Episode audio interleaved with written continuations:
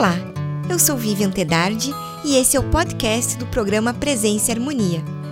O assunto é Louis Claude Saint-Martin com Soror Elisa Valesca Kruger Costa. Acompanhe. Soror Elisa, bem-vinda ao programa Presença e Harmonia e muito obrigada por ter atendido o nosso convite. Eu que agradeço, Vivi. Um grande prazer estar aqui com vocês. Que bom e obrigada. De nada. Soror, qual que é a origem de Louis Claude Saint-Martin? Louis Claude Saint-Martin, é, ele foi um grande filósofo e místico francês. Nascido em 1743 no, na cidade de Amboise, na França, ele foi uma pessoa que marcou profundamente tanto a sua época quanto nos marca até hoje em dia. Né? Ele veio de uma família de nobres. Entretanto, não era uma família muito abastada financeiramente, uma família simples, né, de, de poucas posses, mas uma família nobre. E como valor dessa família, Saint-Martin herdou o gosto pelo estudo, pela literatura, pela filosofia, principalmente por influência de sua madrasta, com quem ele se dava muito bem. Ele perdeu a mãe em tenra idade e isso fez com que o relacionamento dele com a madrasta fosse bastante próximo. Então, ele desde muito cedo se interessou pela leitura, pela filosofia, né? E foi assim que é, essa grande personalidade iluminou aí o, o nosso mundo. Sim. O Saint-Martin Vivian, ele teve duas carreiras muito interessantes profissionalmente. Inicialmente, por gosto do pai dele, que era muito comum naquela época, ele acabou cursando direito e se tornou advogado. Mas ele não encontrou ali no direito né, e, e na própria profissão é algo que é, fizesse com que ele se desenvolvesse ali, ele sentia que faltava algo, né? parecia que, que aquela profissão, que aqueles estudos não o preenchiam né? nas suas ambições, de, principalmente de conhecimento, é, de humanismo. É, Samartin era uma pessoa muito profunda, uma pessoa muito mística, uma pessoa muito é, evoluída, muito voltado para o mundo interno. E ele não conseguia encontrar isso né, na, nos seus afazeres né, como advogado. Além do mais, ele percebeu que o tipo de justiça né, que, que existe na área do direito é uma justiça dos homens. Né? E isso também fez com que ele tivesse algumas decepções nessa área. E aí, um tempo depois, ele acabou migrando para a carreira militar porém não exatamente por uma vocação militar. Muita gente fica curiosa a esse respeito. Ele migrou para essa carreira porque essa carreira permitiria que ele tivesse mais tempo livre para se dedicar aos estudos que ele já tinha iniciado individualmente sobre filosofia, sobre misticismo, né? Então essa oportunidade profissional surgiu para ele e ele então adentrou a carreira militar, né, que parece tão incompatível com o místico, com o filósofo, mas por este motivo, por poder ter mais tempo de, de se dedicar aos seus estudos. Posteriormente, ele acabou também abandonando o exército, né? E aí seguiu de fato a sua carreira como, como filósofo e livre pensador. Então é justamente aí que reside a nossa curiosidade, né? Como que ele desenvolveu o trabalho dele? Exatamente. Uma das grandes influências para o Samartin, é, ele leu a respeito de vários pensadores, mas poderíamos dizer com segurança, Vivian, que uma das maiores influências para ele foi uma influência póstuma do nosso querido Jacob Boehme. Samartin era um leitor ávido né, dos conhecimentos de Boehme e ele teve uma grande influência na obra do Samartin. Tanto que quando a gente consulta é, o trabalho de Boheme e comparamos com, com o trabalho de Samartin, é possível ver com muita facilidade a influência deste autor na obra dele. Uma outra pessoa que também é, marcou muito a vida de Samartin, é, de uma forma, digamos, diferente, né? porque Jacob Boheme foi influência é, póstuma, né? mas foi o Martinet de Pasquali. Martinez de Pasquali, ele acabou por conhecê-lo e foi Martinez de Pasquali que acabou sendo um dos responsáveis por conduzir é, Louis-Claude Saint-Martin a uma das sociedades iniciáticas que existiam na época, a Ordem dos Elucoan. E ele desenvolveu uma relação tão próxima, não é, com Martinez de Pasquali, que acabou então, por conta disso, deixando o exército e indo trabalhar como secretário particular dele. Durante anos, eles desenvolveram muita correspondência, muitos trabalhos filosóficos juntos, né? E podemos dizer com certeza que seria a segunda maior influência né, na vida dele. Né? Então, seriam aí os dois grandes nomes né, que influenciaram o nosso filósofo. E por que, que ele ficou conhecido como o filósofo desconhecido? Pois é, é tão curiosa né, essa, essa história. Veja, em um dos livros do Samartin, ele tem uma frase belíssima que nos leva a uma reflexão muito profunda. E nisso, Vivian, eu acho que reside a beleza dos ensinamentos de Samartin, porque ele é muito simples assim como a sabedoria é simples. Ele não é um filósofo é, hermético, complexo, né? ele é um filósofo da simplicidade. Né? E como a gente vai ver um pouquinho mais adiante, que eu vou te falar, é uma pessoa que seguiu de fato o caminho do coração. Então, essa frase, Viviane, diz o seguinte: abre aspas, desejei fazer o bem, mas sem fazer barulho porque percebi que o barulho não fazia bem e o bem não fazia barulho. Então, Saint Martin, naquela época, é, que conheceu essa ordem dos Eloquan, ele percebia que muitas pessoas que ingressavam nesse caminho do misticismo e do esoterismo faziam isso muito também por uma vaidade pessoal, uma questão de ego, né? questão de obter cargos e graus, né, e coisas assim. E muitas pessoas naquele momento faziam caridade com essa intenção de alimentar a sua própria vaidade pessoal, né, de obter a admiração da sociedade ou das pessoas. E Samartin entendia que isso não fazia o menor sentido, né? Porque essa caridade, então, ela não estava servindo de fato a ajudar quem precisava, né? E sim aos desejos egoísticos de quem a praticava. Então, Samartin, ele preferiu um caminho onde ele aparecesse muito pouco.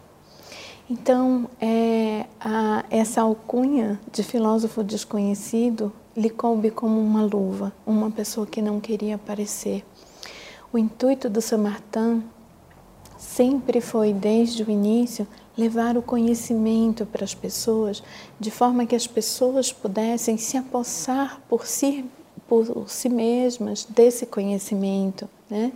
E não através de um guru, é, um, enfim, né, um, um líder espiritual, é, São Martin não gostava de dogmas, não gostava de instituições. E ele dizia que a senda verdadeira né, é a senda interna, a senda cardíaca. Né? E para isso, a pessoa não, não precisa e não deve aparecer. Então, São Martin sempre é, zelou muito pela discrição, né? Por passar o mais desapercebido possível. E daí vem essa alcunha de filósofo desconhecido. E como esse filósofo desconhecido, quais eram então as suas principais ideias? Como que a gente pode resumir a sua filosofia? A filosofia de Saint Martin, ela é belíssima por dois motivos, Vivian. Em primeiro lugar, porque é, por ela própria, ela é de uma simplicidade e de uma beleza e de uma profundidade incríveis. E a outra coisa é porque, a despeito de São Martin ter nascido lá no século XVIII e, e já vão mais de 200 anos, como é atual o pensamento do nosso filósofo? Né? É, eu vou falar um, um pouco mais para você sobre isso, mas é, a sabedoria de São Martin ela parece ser atemporal é muito interessante. Bom, para iniciar, falarmos um pouquinho sobre a filosofia dele, a gente teria que pegar alguns pontos principais. Então, Samartin, ele volta lá no, na criação do homem, né? quando o homem então abriu mão da sua natureza divina, não é? E se fez carne e se dedicou à matéria e se afastou, não é, do Criador. Samartin chama este homem de um homem da torrente, o homem da torrente dos desejos, da matéria, é, dos problemas e das questões materiais e cotidianas. Samartin diz que todo homem conserva dentro de si essa centelha né, do nosso Criador, né, a centelha de Deus dentro de si. E que esse caminho, vive então, é uma busca individual. Né? Essa busca ela não deve ser realizada para fora, em busca de alguém que lhe dê respostas, ou de uma religião que lhe dê respostas, ou de um mago que lhe dê respostas, né? Mas cada um precisa fazer esse mergulho em si mesmo né? para poder encontrar o caminho de volta. E ele chama esse caminho de volta de reintegração. Né? Tanto é que uma das grandes obras de Louis-Claude Saint-Martin se chama o Tratado da Reintegração dos Seres, né? onde ele vai examinar justamente isso. Como esse homem que abriu mão da sua natureza divina pode retornar a Deus. Né? Como ele pode fazer essa recomunhão com Deus a partir do processo de conhecimento, autoconhecimento, é, de tentar melhorar cada dia mais as suas tendências, né?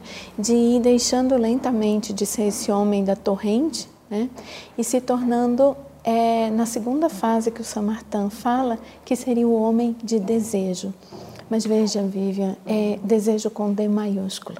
Não um homem de desejos materiais e terrenos e mundanos, mas o ser que deseja então reintegrar-se à criação. Né?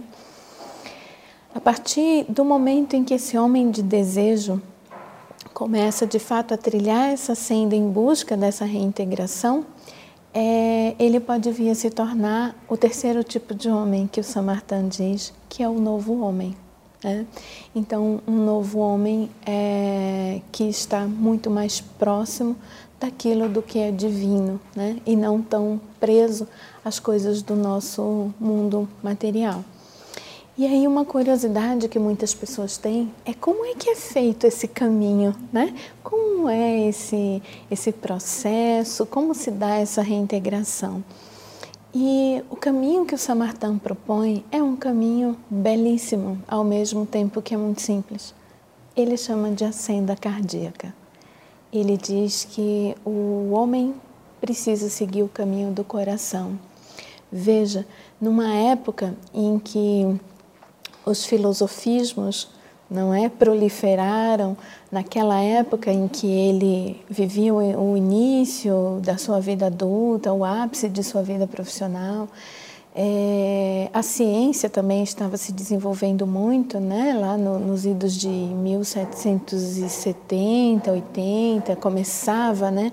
Uma, uma revolução nessa, é, nessa, nesse aspecto, né? De crescimento de várias ciências. São Martin olha tudo aquilo e diz, mas não é por aí. Vocês estão racionalizando, vocês estão mentalizando, vocês estão criando dogmas, regras, caminhos muito complexos e o caminho para Deus é muito mais simples. Né? Esse é um dos motivos pelos quais ele abandonou a ordem dos Eliquan, porque era uma ordem muito voltada para teurgia, para operações místicas complexas. E São Martin dizia que não achava nada daquilo necessário né? que o principal era o desejo do homem de se reencontrar não é? com o seu Criador. Esse então seria, é, digamos, o, o, caminho principal do São Martin. Então é por isso que no martinismo fala-se da via cardíaca? Exatamente, a via do coração. E como eu te falei, Vivian, a atualidade da, da filosofia do Samartin tem muito a ver com isso Veja só, o que, que nós estamos presenciando, não é, na uhum. nossa época? Uma sociedade é, muito tomada pela violência, pela agressividade, pela quase ausência de sentimentos fraternos, é, falta de solidariedade, guerras, um mundo totalmente voltado apenas para o que é material, o que é físico. É, eu observo que na psicologia, por exemplo, que é a minha área, muitas pessoas é, recorrem a tratamentos de saúde mental por acharem que tem algum problema psíquico, é, que algo vai muito mal, e essas pessoas possuem uma profunda dificuldade de encontrarem uma resposta para sua angústia. Por quê, Vivian? O homem, por ter essa centelha divina, ele necessita se alimentar desse contato com o que é divino, né, com a criação. No mundo em que nós vivemos hoje, esse contato ele é pouco favorecido. Somos levados a crer diariamente que o que vai nos trazer a felicidade é um carro novo, um apartamento, um aumento de salário, uma viagem para o exterior. E quanto mais o ser humano busca por essas coisas, mais insatisfeito ele fica. Não é à toa que vemos crescer é, a quantidade de casos de depressão, de suicídio, de pessoas que não encontram mais o sentido da vida. Existe um psicólogo bastante conhecido chamado Abraham Maslow que fala sobre isso. Ele diz que o ser humano tem como se fosse uma pirâmide de necessidades, né? Então nós precisamos, claro, casa, água, comida, né? Tudo isso, mas que o ser humano ele vai evoluindo, né? Conforme essas necessidades iniciais estão sendo é, sanadas, ele vai sempre em busca de algo mais. E no topo dessa pirâmide, Abraham Maslow coloca a autorrealização que seria de fato é, alguma coisa a nível espiritual ou de descobrir a sua missão no mundo, um sentido para a vida. E isso nós percebemos que muitas pessoas estão perdendo. Então, quando o Samartan nos fala a respeito dessa via cardíaca, ele nos lembra exatamente isso, que o mundo da matéria nunca vai nos levar a essa autorrealização. E é só através, de fato, dos nossos sentimentos, das nossas reflexões e não apenas por racionalizações que o ser humano vai de fato conseguir a sua realização interior. Sim. E de que maneira São Martin se liga à Ordem Rosa Cruz? Bem, Vivian, há muitos anos atrás, então, quando São Martin veio a falecer, é, um, um, momento muito difícil acontecia, não é, no nosso planeta. É, pouco tempo depois tivemos o início da Primeira Guerra Mundial, logo depois a Segunda Guerra Mundial. Era um momento em que sociedades é, secretas de misticismo e ocultismo estavam sendo muito perseguidas pelos regimes é, políticos daquele momento. E é, o movimento que Saint Martin iniciou, que começou apenas com um círculo de amigos, chamava, ele chamava de Círculo dos Íntimos. Era um círculo, então, de homens e mulheres. Isso também é, o diferenciava muito é, da, da, digamos assim, das sociedades da época, maçonaria, o, o próprio Eloquan, porque São Martin entendia é, que não havia necessidade de se ter uma ordem apenas com homens. Né? Ele foi uma das primeiras pessoas né, que abriu esse conhecimento para receber né, é, as suas irmãs, como ele chamava. E esse círculo, então, posteriormente se tornou uma sociedade iniciática que foi conhecida por Sociedade dos Filósofos Desconhecidos. Essa sociedade, Vivian, precisou ficar adormecida por bastante tempo devido às perseguições políticas da época e tudo mais. Muito tempo depois, é, essa transmissão então foi passando né, dos, é, das pessoas que fundaram ali junto com ele, que faziam parte do círculo e foram passando de boca a boca, pessoalmente, de um para o outro, as iniciações e os conhecimentos, até chegar no nosso famoso e querido Papi.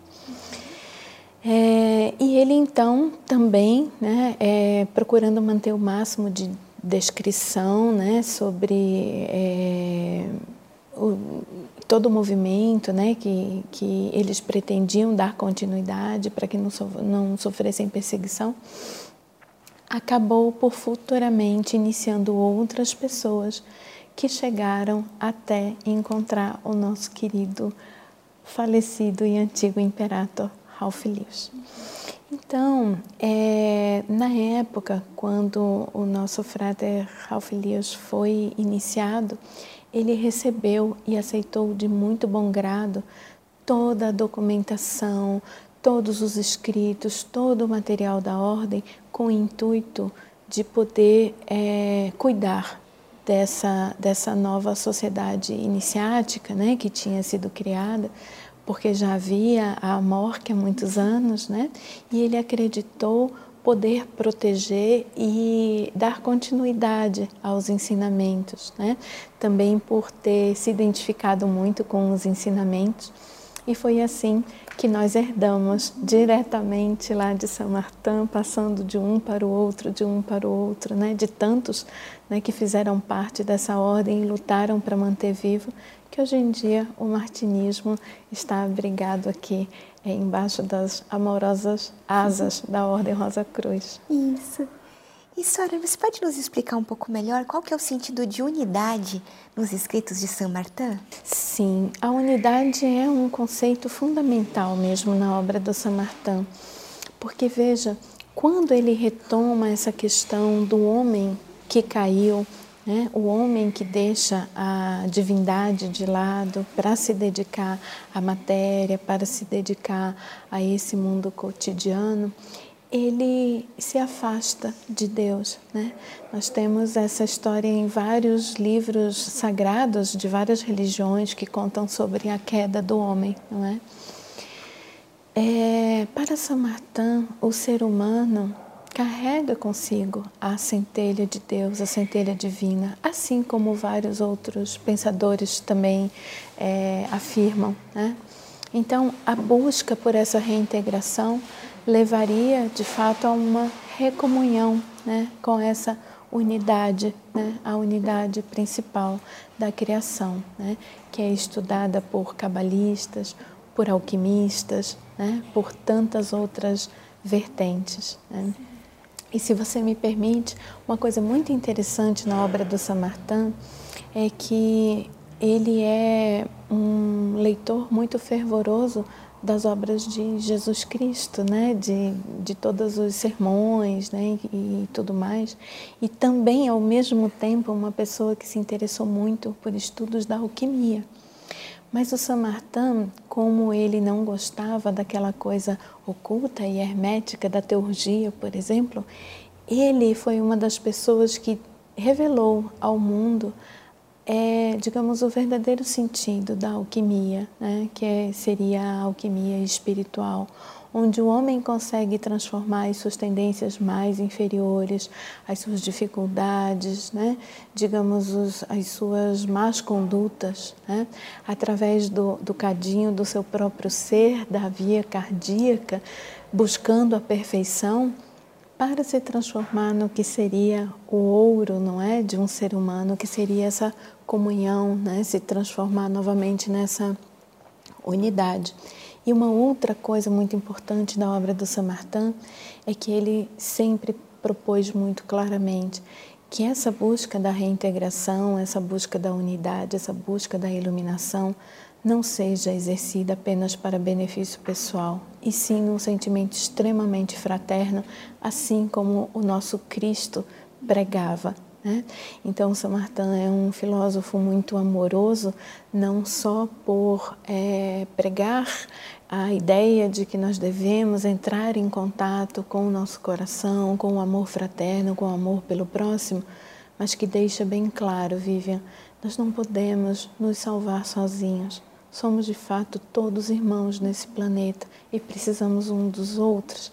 E nisso é que ele chama muita atenção por essa proposta tão fraterna, tão magnífica e tão necessária nos tempos atuais. Por isso que eu digo que, a despeito dele ter nascido no século XVIII, ele é um filósofo extremamente contemporâneo e utilíssimo para as questões que nós temos aí que lidar no dia a dia. E para aqueles que desejam conhecer São Martin, quais são as literaturas que a senhora indica, né? Os livros dele, que ele quer começar. Qual seria aquele primeiro livro? O primeiro Isso. livro. Eu indicaria o Dos Erros e da Verdade. É um livro fantástico, é um livro é, simples de compreender. A despeito de sua simplicidade, é um livro muito profundo. Dos erros e da verdade vai trazer uma série de questões que o ser humano precisa mergulhar, precisa refletir. Isso, Sora, perfeito. Agradeço essa aula que você deu para nós que hoje isso. a respeito de São Martin. É um prazer falar do meu filósofo favorito. Fico sempre muito feliz de poder ajudar a transmitir a obra desse que nos inspirou e nos inspira tanto até hoje. Muito obrigada, obrigada Imagina. Concluímos assim mais uma edição do programa Presença e Harmonia. Para acompanhar os nossos programas em vídeo e áudio, visite o portal da MORC no endereço www.amorque.org.br. Em nome da Morque GLP e de toda a nossa equipe de produção, queremos agradecer o prestígio de sua audiência. Paz profunda!